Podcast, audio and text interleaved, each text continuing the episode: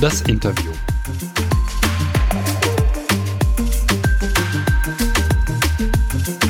Und heute ist das Interview mit Dr. Gerd Kommer. Hallo Gerd in München. Grüß dich, Christian.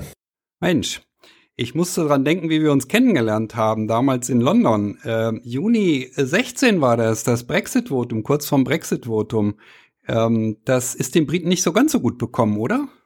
Ja, also das waren noch Zeiten. In der Tat ist ihnen äh, gar nicht gut bekommen. Das kann man jetzt wieder besonders gut äh, sehen. Pfundabwertung, Konjunkturprobleme, äh, Zinsen steigen, und so weiter äh, in, in Großbritannien. Ja, also äh, ich war damals natürlich wie fast alle äh, Expats und Ausländer in London gegen äh, einen Brexit, er kam aber leider trotzdem. Ich glaube, das haben wir auch unter anderem unserer damaligen Bundeskanzlerin äh, zu verdanken. Aber das ist eine andere Geschichte.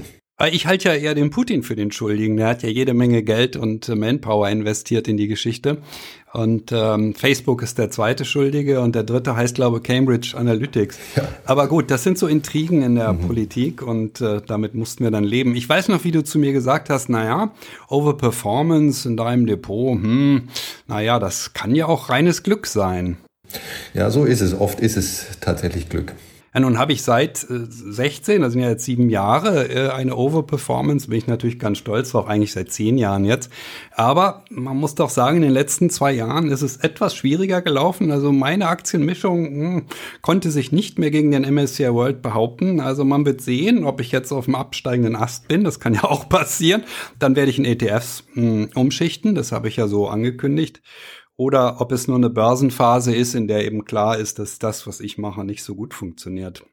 Ja, also äh, tröste dich, äh, Christian, niemand, Ausrufezeichen, äh, auch äh, nicht äh, Christian Thiel, Gerd Kommer, Ray Dalio oder Jim Simons oder Warren Buffett, um jetzt äh, zwei ähm, Dörfler äh, mal mit äh, in einer Reihe mit ganz großen Namen zu nennen. Niemand kann und wird äh, zum Beispiel eine Marktbenchmark wie den MSCI World äh, in, in jedem Teilzeitraum, zum Beispiel Kalenderjahr oder, oder drei Jahre oder wie auch immer, immer, immer schlagen. Das ist also das ja. ist unmöglich und das ist auch kein realistisches Ziel. Ähm, natürlich, dass, dass äh, du als tech-lastiger Investor, soweit ich das sehe, auch irgendwo äh, letztlich äh, berührt wurdest von dem von dem äh, kleinen Rücksetzer, ich bin jetzt mal ein bisschen sarkastisch äh, im Tech-Bereich, das äh, ist ja nicht überraschend. Ja. Gut, du hast ein neues Buch geschrieben, natürlich wieder zu ETFs. Du bist ja sozusagen der, der in Deutschland im Alleingang den ETF äh, mehr oder weniger äh, populär gemacht hat, wenn man von, überhaupt von populär sprechen kann. Ähm, denn äh, nach wie vor sind ja viele Menschen sehr skeptisch, was Aktien angeht. Die erste Frage wäre deshalb, warum eigentlich Aktien? Was ist das Hauptargument dafür? Das Hauptargument ist ein ganz einfaches. Äh, die Anlageklasse Asset, äh, Aktien sind einfach die rentabelste Anlageklasse, Assetklasse unter allen äh, realistisch verfügbaren für Privatanleger, äh, normale Privatanleger verfügbaren, also unter äh, Anleihen, Schrägstrich zinstragende Investments, da das kann man natürlich auch vielfach aufdröseln, äh, langfristige, kurzfristige Unternehmensanleihen, Staatsanleihen und so weiter, äh, hohe Ratings, niedrige Ratings. Äh, zweitens, äh, als Alternative zu Aktien dann Immobilien. Ähm, Aktien sind eindeutig äh, rentabler auf sehr lange Sicht äh, als die Anlageklasse Immobilien. Nein, da muss ich jetzt zwischengrätschen. Also das weiß doch jeder, dass Immobilien das Allerbeste sind. Du musst doch nur die letzten zehn Jahre nehmen, dann siehst du doch, also was für gigantische Gewinne da zu machen sind. 200, 300 Prozent bei mir hier in der Straße alleine. Genau, also äh, das sind, da sind wir wieder so beim Thema, äh, den entsprechenden Zeitraum Rosinen picken mäßig äh, selektieren. Ne? Äh, wenn, wenn ich das darf und äh, für, für Wohnimmobilien, deutsche Wohnimmobilien ist das dann, ja, wie du sagst, die letzten zehn oder sogar zwölf Jahre. Ähm, dann kann ich mit äh, Tulpenzwiebeln, mit Hosenknöpfen, mit Tretrollern, mit äh, australischen Waldgrundstücken äh, und natürlich mit jeder x-beliebigen Kryptowährung äh, und, und allem möglichen mit äh, esoterischen Aktien auf kanadische äh, Kleinstminenbetreiber etc. etc. Äh, irgendwie Outperformance, äh, eine phänomenale Outperformance produzieren. Aber das, das, das ist kindisch, das ist, äh, das ist keine vernünftige Analysebasis. Äh, also Zeiträume äh, oder Einzelsegmente herauspicken, willkürlich die, die eigene äh, Lieblingsassetklasse oder den eigenen Lieblingseinzelwert äh, schön aussehen lassen, das, das kann jeder. Also das ist, das ist Kindergarten-Investing. Äh, das, das mhm. tun äh, okay. Immobilienanleger, muss ich leider auch äh, bestätigen, äh, in Bezug auf äh, die letzten zwölf Jahre in Deutschland sehr gerne. Mhm. Nun, äh, was für Immobilien spricht, die Politik fördert ja die äh, Immobilien ganz anders als Aktien. Wenn ich eine Immobilie äh, kaufe und mit hohem Gewinn verkaufe, habe ich beste Chancen, nie auch nur einen Cent Steuern dafür zahlen zu müssen. Das, davon kann man als Aktionär ja nur träumen. Hm, also das wird ja auch deutlich unterstützt äh, aus politischer Richtung in Deutschland.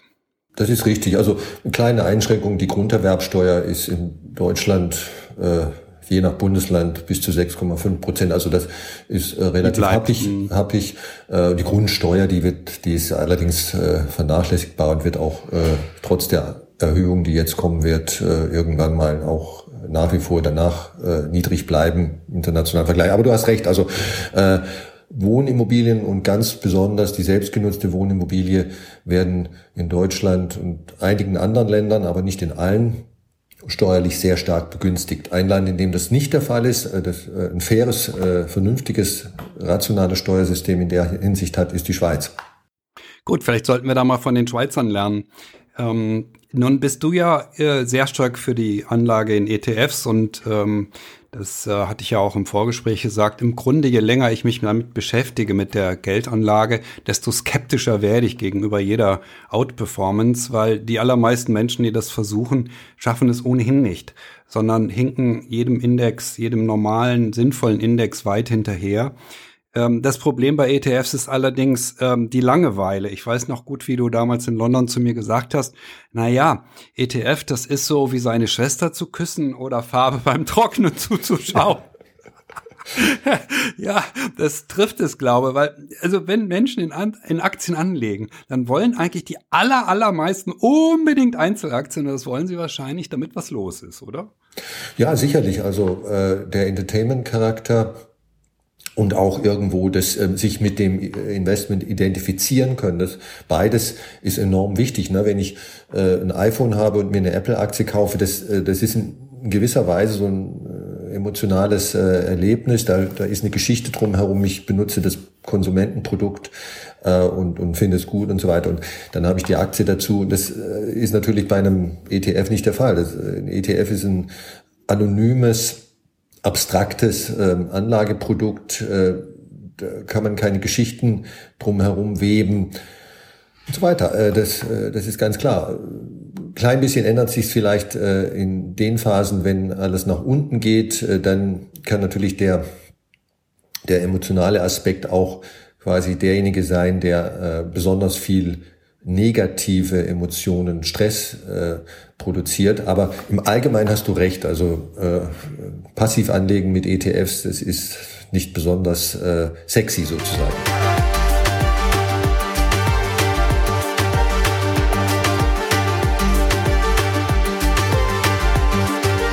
Der MSCI World wird mich, also in Euro und inklusive Dividenden, äh, wahrscheinlich in diesem Jahr das zweite Mal in Folge schlagen. Also 2021 und 2022. Aber wenn ich so fünf Jahre zurückgehe, dann stehe ich so gut da, denke ich, naja, ich habe 14 Prozent per annum und mit einem MSCI World ETF stand ich bei 10,3 ja. etwa. Ja. Ähm, also stehe ich noch ganz gut da. Auf zehn Jahre sind die äh, Zahlen noch viel höher und da sind wir beim MSCI World ähm, bei 11,4 habe ich gerade am letzten Wochenende ausgerechnet. Das sind extrem hohe Zahlen und mich würde mal interessieren, wie du das einschätzt. Also das kann ja eigentlich nicht so bleiben. Ähm, sehr hohe Performance, gut, zehn Jahre zurück, da sind wir auch zwar nicht ganz am Tief, aber doch in der Nähe von einem Tief, von der Wirtschafts- und Finanzkrise. Ähm, aber ist nicht, also damit zu rechnen, dass ähm, die nächsten fünf bis zehn Jahre eher deutlich niedrigere Zahlen bringen werden. Ja, das ist äh, gar nicht abwegig. Also die äh, letzten äh, zehn Jahre, äh, sogar zwölf Jahre, also im Grunde genommen jeder äh, Zeitraum in die Vergangenheit zurückgerechnet ab 2009, ab, ab Anfang 2009 äh, wird phänomenal hohe äh, Renditen fast für jede für jedes Teilsegment des globalen Aktienmarktes äh, erzeugen und die sind und wenn man dann noch berücksichtigt, dass die Inflation in diesen zwölf, äh, 13 Jahren äh, besonders niedrig war im historischen äh, Mittel oder im historischen Vergleich besonders niedrig war, Fußnote, äh, ja, ich weiß, dass sie in den letzten äh, zehn Monaten äh, sehr stark angestiegen ist, aber ich rede jetzt über den Gesamtzeitraum dann äh, ist, der, ist, ist diese sozusagen positive Abweichung, die du gerade hervorgerufen äh, gehoben hast, sogar noch stärker. Äh, also man müsste ja jetzt hier ungefähr anderthalb Prozent Inflation rausrechnen. Mehr haben wir nicht äh, pro genau, Jahr also, rausrechnen, also, ja, so dass wir beim MSCI World bei realen äh, positiven, also eine Realrendite von fast zehn Prozent pro ja. Jahr liegen. Das genau. ist ja unvorstellbar, das dass es so weitergeht. Ähm, das muss deutlich niedrige Realrenditen, also nach Inflation Inflation geben in den nächsten Jahren. Ähm, ich bin da im Moment ein bisschen dran am Schreiben und hoffe, demnächst auch einen Text dazu zu veröffentlichen. Ähm, weil das kann so eigentlich gar nicht weitergehen in meinen Augen. Ähm, nur es hat natürlich jetzt die Erwartung auch der meisten Anlegerinnen und Anleger geprägt. Die denken jetzt, also manche, ne, oh, das muss so weitergehen und zehn Prozent pro Jahr äh, sind hier real zu holen und das kann ich mir nun unheimlich schwer vorstellen. Ich denke mal, es ist wichtig, dass die Menschen realistische Erwartungen haben, ähm, damit sie nicht völlig konsterniert irgendwann eben aus dem Markt katapultiert werden. Absolut. Also äh, wenn man sich die letzten 120 Jahre für den weltweiten Aktienmarkt anschaut, das sind äh, dann wahrscheinlich die repräsentativsten äh, Zahlen, dann äh, hat real exklusive Inflation der globale Aktienmarkt irgendwo so zwischen 5 und 6 Prozent per annum äh, produziert. Und das äh, ist äh, wichtig, äh, ist die höchste Rendite aller äh, Assetklassen gewesen über diesen Zeitraum, also höher als Anleihen, höher als Immobilien, höher als äh, Gold, höher als Rohstoffe. Äh, und, und äh, auch nochmal eine Fußnote, natürlich sind alle Finanzprodukte, äh, Investmentfonds, Zertifikate, was es da alles so gibt, äh, Lebensversicherungen, sind aus diesen Assetklassen abgeleitet. Die können also, diese Finanzprodukte können in Summe natürlich keine höheren Renditen haben als die darin verpackten äh, Assetklassen selber. So.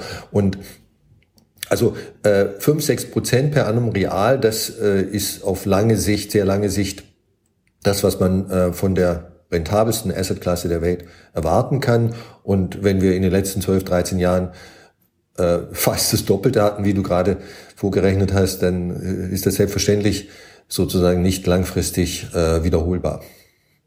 Mm, wenn man das äh, sich durchrechnet und äh, davon ausgeht, ich habe das mal so gemacht, ich habe gesagt, na ja, ich könnte mir vorstellen, dass wir auf fünf bis sieben Prozent kommen in nominalen Renditen in den nächsten, also bis zum Ende des Jahrzehnts. Wenn die äh, Inflation höher ausfällt, dann liegen wir ja tatsächlich für diesen Zeitraum möglicherweise bei realen Renditen von nur noch zwei bis vier Prozent. Und ähm, zwei Prozent, ich habe das dann ähm, in der kleinen Finanzzeitung, in der Börsengruppe äh, gepostet. Also da kommt sofort Entsetzen. Zwei Prozent, das ist ja Wahnsinn. Und dann las ich gerade parallel dieses schöne Zitat. Ich weiß nicht, ob du das kennst von äh, Walter. Ja, wie spricht sich der Mann aus? Äh, Bagehot? Bagehot? Bagehot, ja. Bagehot, du kennst ihn natürlich auch. Ähm, der den Economist ähm, herausgegeben hat, lange, lange Jahre. Der hat 19, äh, 1852 gesagt, dass äh, John Bull, ich muss erst mal nachschlagen, wer John Bull ist, also sozusagen der, der gut situierte englische ähm, Anleger oder ja, also der, der wirklich Geld hat, ähm, der kann eine Menge aushalten, aber was er nicht aushalten kann, das sind zwei Prozent. Ja. Er legt ja sein Geld an in einen Kanalbau nach Kamtschatka hat er damals schon gesagt. Also in irgendwas völlig Unmögliches, irgendwas völlig Abstruses. Ähm, das ist ja das, was, was man am Kapitalmarkt sieht, dass die Menschen niedrige Renditen unglaublich schwer aushalten können. Völlig richtig. Also äh, und äh, wenn Ihnen nicht irgendein Quacksalber, äh, sagen wir mal zehn Prozent, ich betreibe jetzt vielleicht ein klein bisschen, verspricht, dann rennen Sie halt, dann, dann rennen Sie irgendwo hin äh, und fallen auf äh, häufig ganz schlimme Fehler und Verlockungen und äh, über den Tischziehstrategien äh, rein. Äh, geschlossene Fonds in Deutschland sind ein Beispiel, aber auch äh, vieles andere. Äh, und es ist in der Tat so. Also auch die, die Empörung, äh, die in diesem, diesem Land äh, lange Zeit üblich war, über die sogenannten Negativzinsen. Ähm, das, also sozusagen Enteignung, äh, das sind ja die Stichworte gewesen und so weiter. Ähm, äh, die ist, geht auch in diese Richtung. Ne? Die, die Negativzinsen, so ärgerlich die waren, also die minus 0,5 Prozent oder sowas, die waren im Grunde genommen, das hast du mich ja auch schon öfter mal äh, sagen hören, äh, gar nicht, äh, gar nicht ungewöhnlich, wenn man richtig rechnet. Äh, wenn ich die Inflation aus einem verzinslichen Bankguthaben rausrechne und das in den letzten 120 Jahre tue, dann sind sehr, sehr, sehr häufig in 50 Prozent der Jahre, grob gesagt, äh, negative Renditen rausgekommen, negative Realrenditen rausgekommen. Und ob ich jetzt auf dem Bankkonto 0% äh, Prozent verdiene oder minus 0,5%, Prozent, das ist auch nicht mehr viel Unterschied. Ähm, aber das hat Menschen in diesem Land zu Weißglut getrieben, ne? die also ihr 30 Jahre bei einer Bank waren äh, und von ihr eigentlich 30 Jahre lang äh, letztlich schlecht äh, bedient wurden, aber jetzt werden Negativzinsen ange, äh, eingeführt und das führt zur Kündigung der, der Geschäftsbeziehung. Das, das, das zeigt halt einfach, was du gerade geschildert hast, also diese niedrigen Renditen, die werden nicht toleriert, auch wenn in Wirklichkeit das, was Menschen, äh, Privathaushalte dann tatsächlich äh, erzielen, ex post, äh, häufig nicht besser ist oder sogar schlechter ist.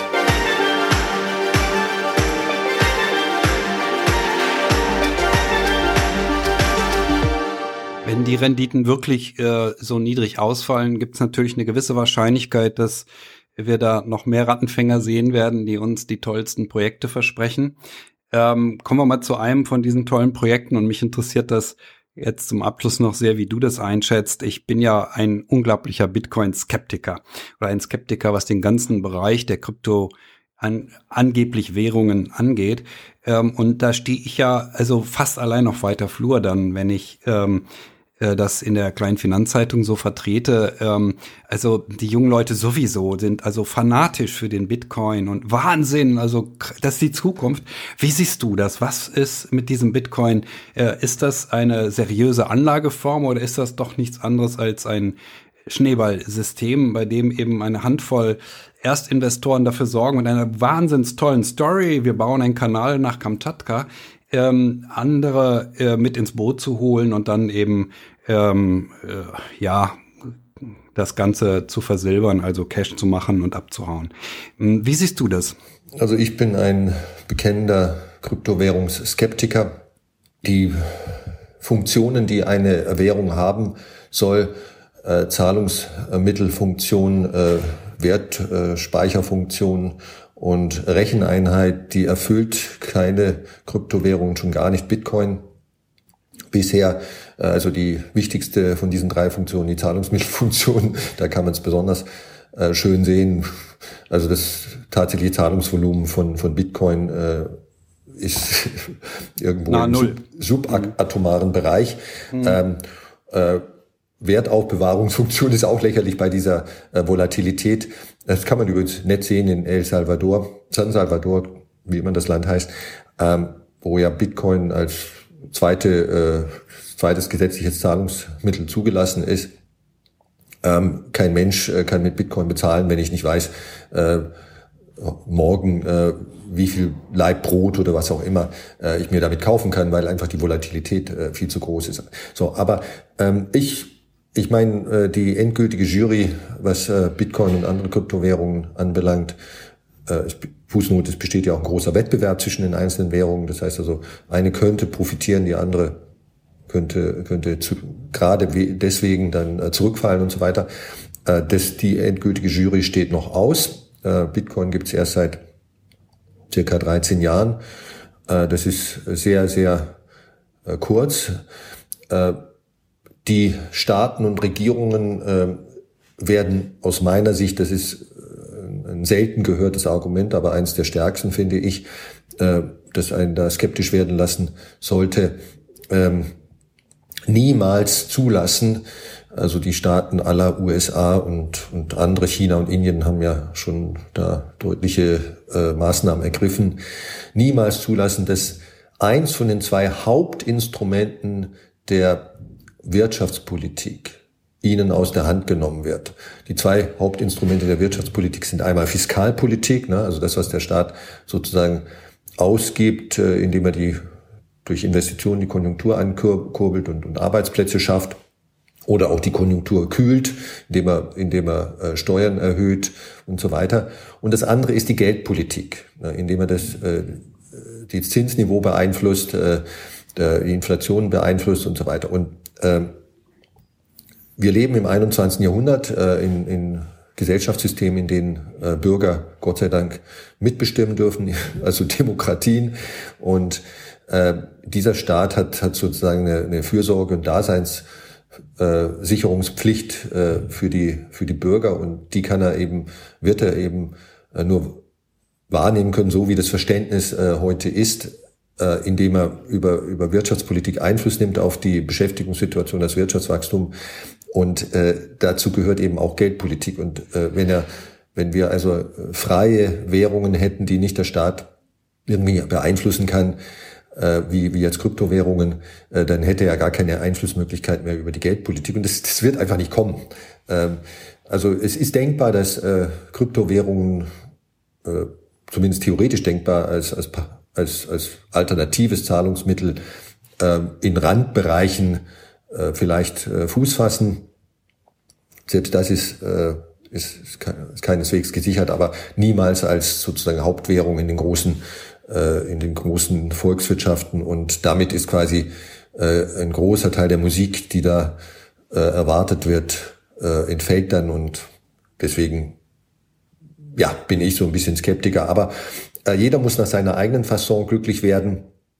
Und ich kann nur jedem raten, der äh, in Bitcoin investiert oder in andere Kryptowährungen, äh, nur das zumindest auf einen kleinen Teil seines äh, Vermögens, dass mhm. er später mal im also aus, für irgendwelche wichtigen Zwecke, sei es Altersvorsorge oder andere Dinge, braucht nur einen kleinen Teil, fünf bis zehn Prozent maximal, äh, in, in Bitcoin investiert, dann, dann kann zumindest äh, quasi nicht die schlimmste aller Katastrophen geschehen. Ja, und der Rest gehört nach deiner Auffassung in ETFs. Ich weise nochmal auf das Buch hin, dein neues Buch, der leichte Einstieg in die Welt des ETFs, unkompliziert Vorsorgen, ein Starterbuch für Finanz- Anfänger erschienen im Finanzbuch Verlag. Danke, Gerd. Ähm, schön, dass du ähm, hier beim Start im Grunde äh, erster Beitrag in den auf den Webseiten der kleinen Finanzzeitung mit dabei warst. Ähm, wir werden uns bestimmt wieder sprechen. Es wird noch viele Gelegenheiten geben, über Geld zu reden und darüber, wie Menschen mit ihrem Geld umgehen. Wir sollten anlegen, wir sollten in Ruhe anlegen, wir sollten nicht zocken und äh, wir sollten anlegen, ja, einfach weil äh, wir eine schöne Zukunft wollen, weil wir eine gute Zukunft wollen, weil wir eine Rente wollen, die den Namen verdient. Aber diese ganze äh, Hektik der Finanzindustrie ähm, oder naja, am schlimmsten ist die Hektik äh, ja bei diesen Börsenmedien, äh, die immer den, den neuesten, den neuesten großen, großen Gewinn uns verkünden. Ich habe das mal so sarkastisch gesagt, da geht's ja gar nicht um 20 Prozent pro Jahr, sondern die verkaufen sich ja mit 20 Prozent pro Monat. Hat mir mal eine von denen erzählt. Also das alles sollten wir meiden. Wir sollten uns an ganz seriöse Aktien halten oder eben einfach an ETFs und da wäre dein Tipp, habe ich gestern auch in der kleinen Finanzzeitung gehört, da war jemand zufällig in einem Café in München und sagt, oh, Gerd Kommer ist hier, der hat gesagt, ähm, er kauft alle den äh, All Country World oder wie heißt er genau? Ja, der ist noch ein bisschen breiter als der MSCI World, den ja. MSCI All Country World Index. All Country World Index. Okay, das ist dein Tipp und danke, dass du mit hier dabei warst. Ich danke dir, Christian.